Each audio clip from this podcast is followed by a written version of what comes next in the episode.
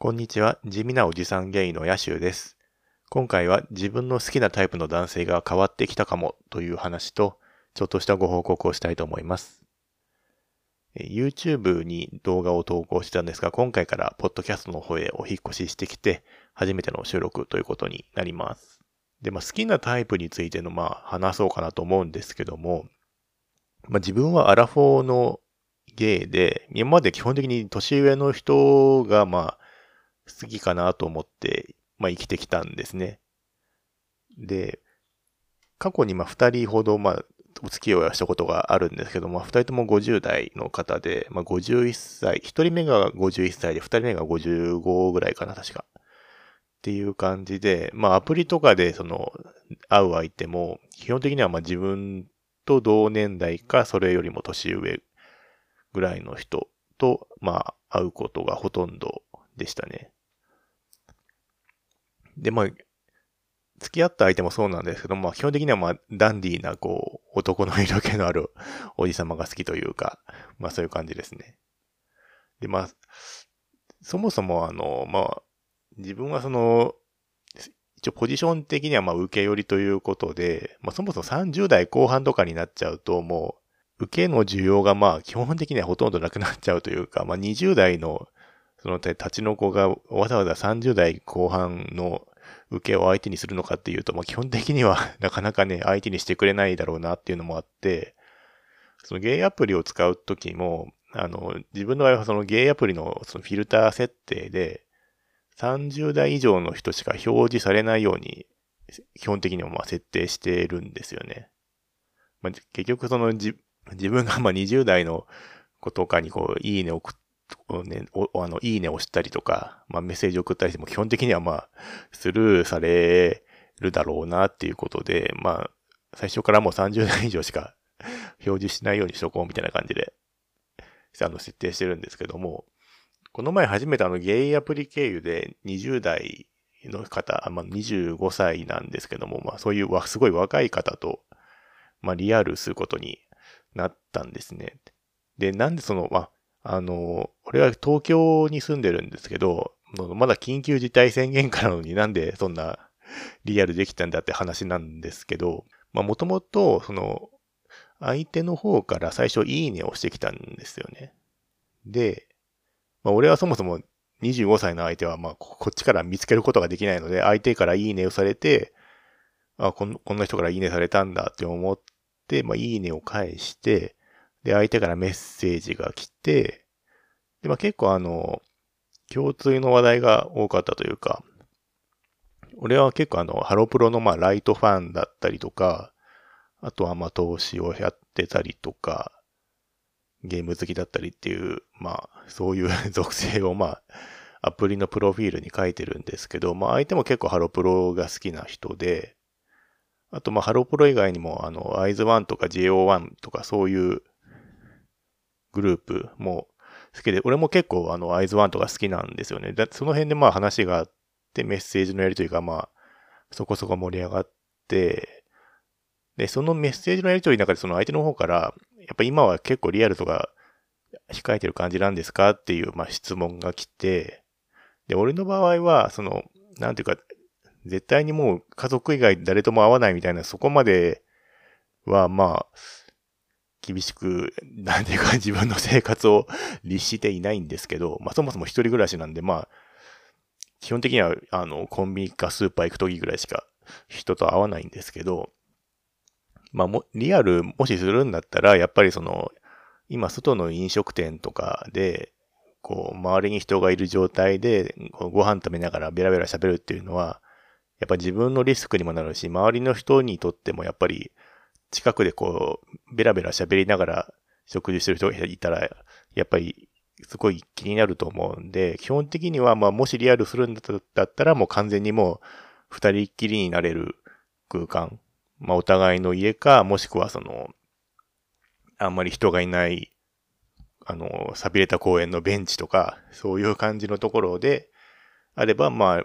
リアルしてもいいかなぐらいですかね、みたいな感じで返したんですけど、まあそしたら、あの、相手の方から、あの、もしよかったらお宅にお邪魔したいんですけどっていうメッセージが来て、で、まあ、まあ、初めてのリアルで家に行く、呼ぶっていうのはちょっと、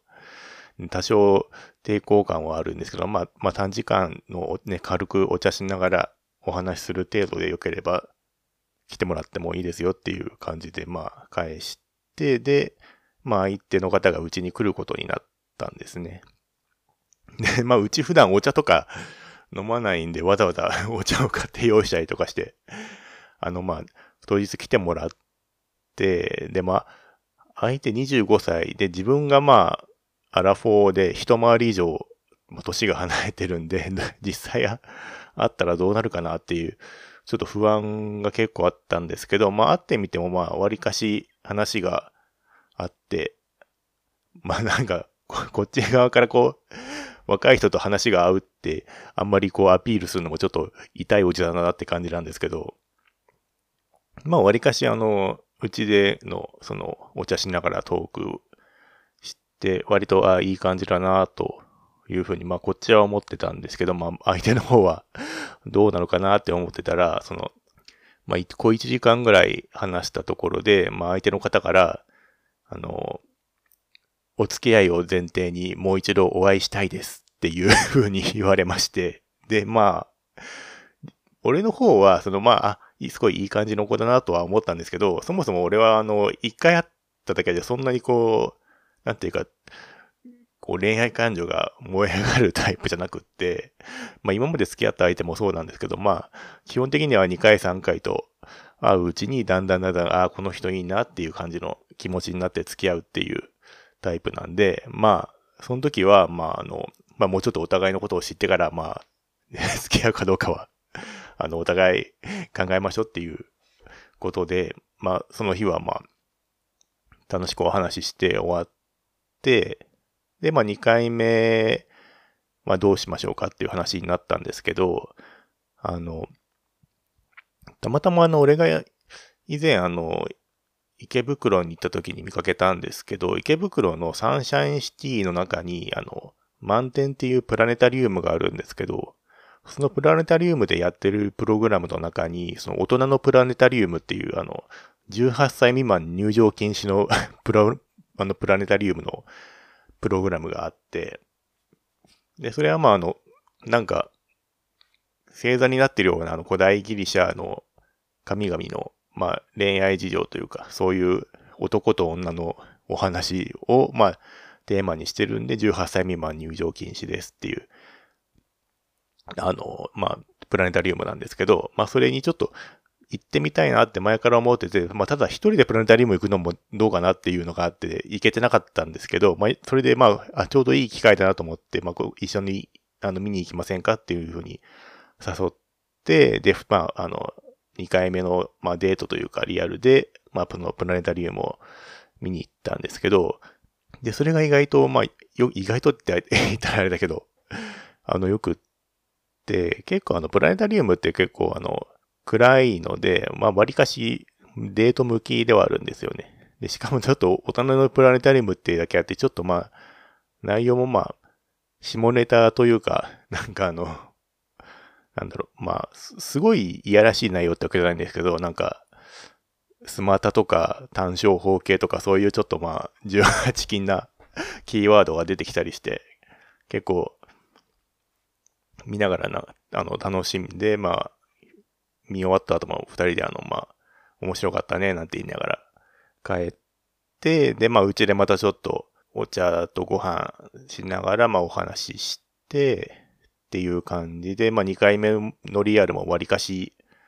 いい感じで終わったんですよね。で、なんか今まで結構年上が自分のその好きなタイプだって思ってきたんですけど、まあ実際その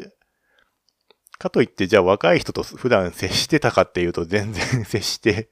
ないので、まあ、ものすごい久しぶりにその25歳の人と接して、あ、なんか、すごい若いっていいなというか、まあ、そもそもその、初めて会った時にそう、ストレートに恋を伝えてくるような、こう、なんか、まっすぐな感じというか、まあ別に 彼もそんなに、あの、なんて言うんだろう。ピュアなタイプっていうわけではないと思うんですけど、なんかすごいこっちにちょっと甘えてくるような感じとか、うん、なんか若々しい肌というか まあなんか別にまあ、ね、性的にいいっていうことでもないんですけど、ななんか、若い人ってのもなんかいいなっていう風に思えてきて、で、まあ3回目もうちでリアルして、3回目の時はあの、任天堂スイッチのあの、なんだっけ、スーパーマリオ 3D ワールドかっていう、まあ二人で一緒にできるゲームを、あの、買ってたんで、まあそれを一緒にやりながら、まあ楽しんで、で、まあだんだんだんだんこう、なんとか一緒に過ごすうちに、こっちもこの、なんていうか あ、なんか、こういうのもいいなというか、だんだんだんだんこう、愛おしさが増していって、で、まあ、まあいろいろ話す、話した結果、まあお付き合いをすることになりました。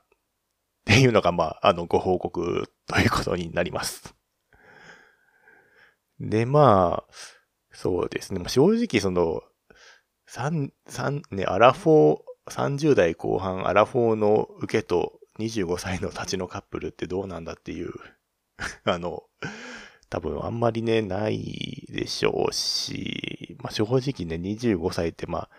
基本的に遊びたい盛りの年齢だと思うんですよね。俺の、俺自身は25歳の時って、初めて自分以外のゲイと会ったか会ってないかぐらいの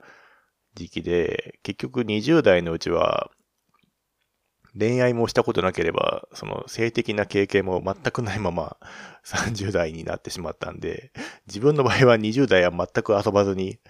過ごしたんですけど、まあ一般的には20、ね、25とか20代っていうのはまあ、まだまだあの、男の場合はまあ遊びたい盛りの年代だと思うので、じゃあこれで、その、彼がずっと俺のことを好きでいてくれるんだろうかっていうのは、かなり不安を覚えるし、なんか正直自分でも果たして長続きするんだろうかっていうのはかなりこう疑念があるんですけども。まあ、今はまあね、お互い好きだし、まあ、それがいつまで続くかわかんないけど、まあ、もうちょっとね、お互いの、まあ、一生の時間を積み重ねていって、結果的に長続きすればいいなという気持ちではいますね。まあでも、あれなんですよね。前回付き合った彼氏が55歳で、今回の彼氏が25歳なんで、すごい、その前彼と今彼の年齢差が30歳っていうね、ちょっと、ものすごい高低差だなっていうのを感じてるんですけども、まあ、結局好きになるのにあんま年齢は関係ないのかなっていう気もしますしね。まあ、ただなんか年下からこう甘えられるっていうのは結構新鮮で、それはそれで楽しいなっていう感じはありますね。あと、あの、結局、年上の相手と付き合ってた頃って、基本的にはその、まあ自分がこう相手の家の近くとか、あるいはまあ相手の家とかに行くことが多かったので、なんていうか一緒にいるときは基本的に相手のフィールドで過ごすというか、相手のペースで過ごすみたいなことが多かったんですけど、まあ今はその基本的には自分の家に相手に来てもらう形になってるんで、まあそれは割かし自分的にはすごくあの一緒にいて過ごしやすいなっていう 感じはありますね。やっぱ初めて彼氏ができたのが35とかなの頃なんで、結局一人の生活が長いと、もう自分のその生活のペースとか、ライフスタイルっていうのがもう確立されすぎちゃってて、こう人のペースに合わせるっていうのが下手くそになってきてる気がするんですよね。なんかそういう意味でも年下の相手と付き合って、まあ、比較的こう自分が主導権を握って過ごすっていうのは割割と自分に合っててるのかなっていう気はしてますね。まあ、あとは今の場合、今のこの彼氏の場合は、まあ、ここっちの方が年上ってこともあるんですけど、その彼氏が住んでるのが、まあ、会社の社員寮なんで、その外部の人間をその家に呼べない状況なんですよね、彼氏は。なので、こう、必然的に、あの、俺の家に来てもらうっていう形になるので、まあ、それもあって結局こっちのペースであの、付き合いやすいって、まあ、なんかこっちのペースで付き合いやすいとか言うと、それがすごい、わがままというか、相手を振り回したいタイプみたいな感じがして、我ながらちょっと性格悪いんじゃないかっていう気がしますけどね。まあでも、あれですよ、一応俺も過去の、その、なんだろう、自分の恋愛経験からこう学んだことを実践してるというか、あの、なんか初めて、まあ、肉体の関係というか、本番行為を した後は、あの、あらかじめ買っておいたハーゲンダッツを出して、あと、彼氏に食べさせてあげたりとかしましたからね。これはまあ俺、あの、俺が過去にあの、その、肉体関係を持った後に、こう、相手からハーゲンダッツを出されて、どうぞって言われて、痛く感動したという経験を、こう、今の恋愛に活かしてみたんですけど、やっぱハーゲンダッツは好評でしたね。うん、なので、これを聞いてる方にもね、あの、冷凍庫にあの、ハーゲンダッツを常備しておいて、あの、ここぞという時に出すのは、あの、非常におすすめですね。はい。まあ、ちょっと脱線しちゃいましたけど、まあ、ということでね、あの、まあ、自分の好きなタイプが変わってきたというか、まあ、ちょっと今までの、今までとは違うタイプの方と、あの、お付き合いをすることになりましたという、あの、お話とご報告でした。